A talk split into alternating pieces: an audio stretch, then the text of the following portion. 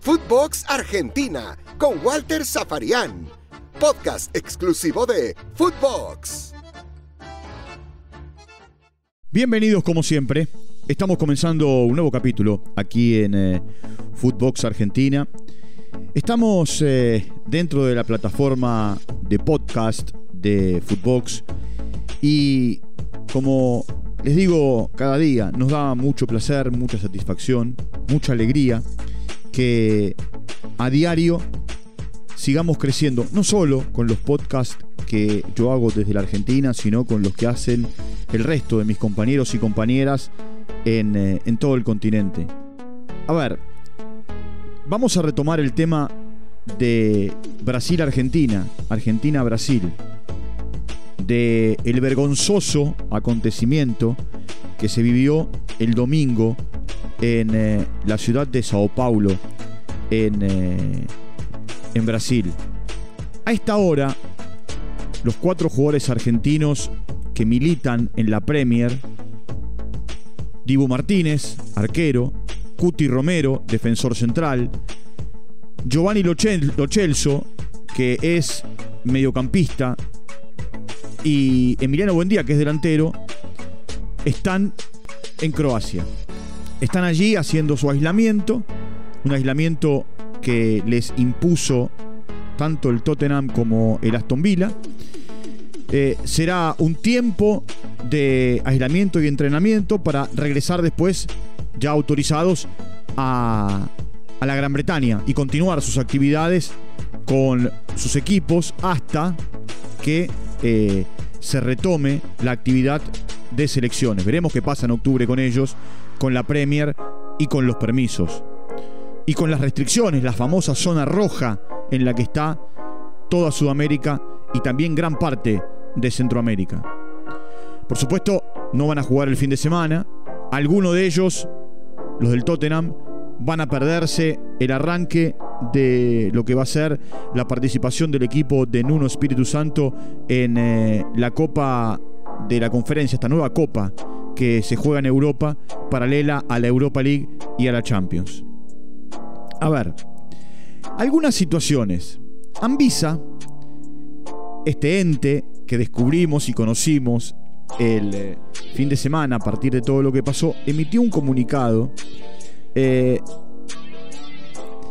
dice ese comunicado Aclaramos que las declaraciones de salud del viajero no indican que viajaron por el Reino Unido o cualquier otra eh, región restringida en el campo historial de viajes en los últimos 14 días. También informamos que todas las declaraciones fueron llenadas por una sola persona. Dos puntos. Señor Fernando Ariel Batista. Bueno, acá quiero detenerme.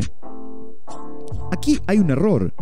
Si bien esto se puede llenar online, eh, Fernando Batista no es parte de la estructura administrativa de la Asociación del Fútbol Argentino. Fernando Batista es el Bocha Batista, es el técnico del seleccionado sub-20. Eh, nada que ver con el grupo de trabajo de Scaloni, nada que ver con eh, lo que tiene que ver con el personal administrativo o con estos viajes, porque él no va con la selección mayor. De hecho, muchas veces, cuando el seleccionado mayor juega, el seleccionado sub-20 o sub-23 viajaba o viaja para jugar partidos en algún lugar del mundo, partidos amistosos. Entonces, ya aquí hay un error. Encima, eh, a ver, Batista en Buenos Aires se desayuna con esta noticia y por supuesto aclara desde sus redes sociales que él no tiene nada que ver, que no tuvo nada que ver y que esto lo va a tratar su, su cuerpo legal, un abogado que lo represente. Segundo punto. A ver, la policía en eh, Brasil a esta hora investiga una posible falsedad e ideológica. ¿Qué significa esto? Hay una investigación abierta sobre los cuatro jugadores argentinos por violar las normas sanitarias para ingresar a Brasil. Según las autoridades, por supuesto, brasileñas, eh, no indicaron que habían estado en los últimos 14 días en, eh, en Inglaterra. Esto en sus declaraciones juradas. Cuando ingresaron. Esa que supuestamente les acabo de decir que firmó Fernando Batista, cosa que no es cierto. Eh, a ver. Si no lo pusieron, y bueno, hay una investigación en camino, es brava la justicia brasileña. Esta, esta investigación tendrá, por supuesto, un destino final. Un destino final que puede ser archivada, la investigación, puede tener una continuidad, pueden pedir que los futbolistas vuelvan a Brasil para declarar y en el peor de los casos, una pena de un año a cinco de prisión. Eso es lo que dice la justicia brasileña a partir de la, bueno, falsedad ideológica o el no cumplir con eh, los requisitos que se, se pedían. Por otro lado, por otro lado, la FIFA le da seis días a Brasil para hacer su descargo y le da seis días a la Argentina para hacer su descargo, a la Confederación Brasileña de Fútbol y a la Asociación del Fútbol Argentino. Y después, bueno, se expedirá y dirá cuál es la resolución. Si el partido se sigue jugando con 85 minutos por delante, si el partido comienza de cero otra vez, o si le dan el partido por perdido a los dos, o le dan el partido por perdido a Brasil, o hay una sanción determinada para eh, tal o cual seleccionado. Por otro lado, en este ida y vuelta, yo también me pregunto, hace 50 días, 60 en realidad, si quiero tomar el mojón, eh, terminó la Copa América. Voy un poco más atrás. Hace 90 días comenzó la Copa América. Y las reglas eran las mismas. Y en un montón de seleccionados, por no decir en casi todos o en todos, por lo menos hay un futbolista que juega en la Premier League. Por lo menos. Y todos jugaron la Copa América. Todos jugaron la Copa América. Está claro que las reglas siguen siendo las mismas. No es que hubo un cambio en los últimos 50 días. La regla es la misma. William y eh, Pereira volvieron de la, de la Premier y fueron presentados, como les conté ayer, y ya hasta jugaron por sus nuevos equipos y se entrenaron. El argumento que ahora da Anvisa es que son residentes brasileños. ¿Y cuál es la diferencia? ¿No pueden traer la cepa Delta? Por más que sean residentes eh, brasileños. Bueno, ahí ya hay una discriminación. Si sos ciudadano brasileño, podés hacer tu vida normal. Si no lo sos, tenés que ir a un, aislamiento. Ahora, cualquiera de los dos, siendo ciudadano o no siendo ciudadano, puede traer esa famosa cepa delta. Está claro que aquí la política se metió. Está claro que la FIFA va a tener que tomar el toro por las astas porque a partir de eh, la situación que se vive con eh, eh, el fútbol, la FIFA no permite que la política se meta. Me acuerdo de las historias con Perú. Me acuerdo de las historias con Perú. Camino al Mundial de Brasil, cuando se produjo toda una situación en la federación a partir de una situación política dentro de, territorio peruano. O lo que ha pasado con un montón de países en los que, bueno, a partir de cambios de gobierno y de querer meter la política dentro de la estructura de eh, del fútbol, bueno, fueron sancionados. Eh, un montón de federaciones fueron sancionadas. Federaciones de esos países que tienen que ver con el fútbol. Entonces, hay un montón de cosas que no cierran. Hay un montón de cosas que no están claras.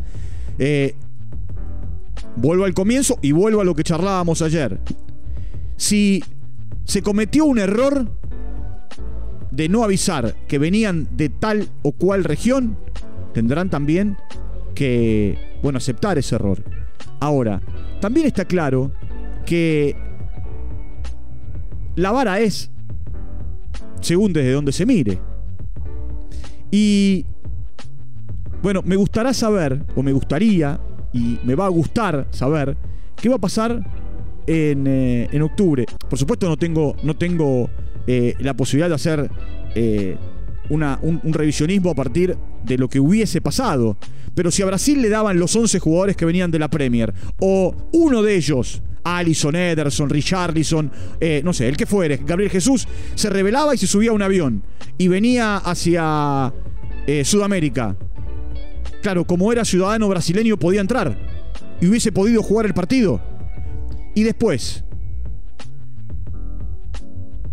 ¿por qué no eh, se quedaron el sábado en el hotel esperando a la delegación, como fueron el domingo? Se firmó una planilla, el partido comenzó. Es decir, que para la FIFA los futbolistas estaban habilitados para poder jugar ese partido. Porque hay un corredor sanitario que los 10 presidentes de las 10 asociaciones que tienen que ver con Conmebol firmaron en su momento cuando en los tiempos de reanudación de la Copa Libertadores, la Copa Sudamericana y las eliminatorias el año pasado establecían que con burbuja sanitaria todos los futbolistas podían entrar en cualquiera de los 10 países. Por eso es rara la situación. Es cierto que esto ocurrió eh, el domingo y que hoy estamos a martes y, y hay un montón de cosas que no me cierran, que no están claras. Eh, investigaciones por un lado, eh, pedido de descargos por otro, eh, jugadores que, a ver, estaban en condiciones de jugar. Estaban en condiciones de jugar.